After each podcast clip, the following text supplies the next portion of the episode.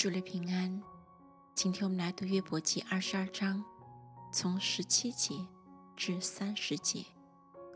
他们向神说：“离开我们吧。”又说：“全能者能把我们怎么样呢？”哪知神因美物充满他们的房屋，但恶人所蒙定的离我好远。一人。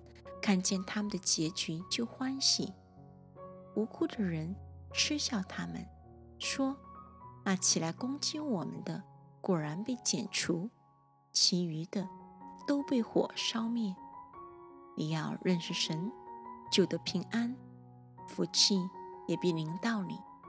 你当领受他口中的教训，将他的言语存在心里。你若归向全能者，从你帐篷中远处不易，就必得见你。要将你的珍宝丢在尘土里，将俄斐的黄金丢在溪河石头之间。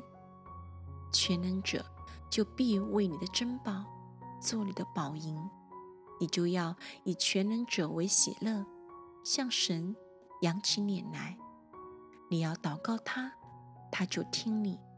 你也要还你的愿，你定义要做何事，必然给你成就，亮光也必照耀你的路。人使你降卑，你仍可说必得高升。谦卑的人，神必然拯救。人非无辜，神且要搭救他。他因你手中清洁，必蒙拯救。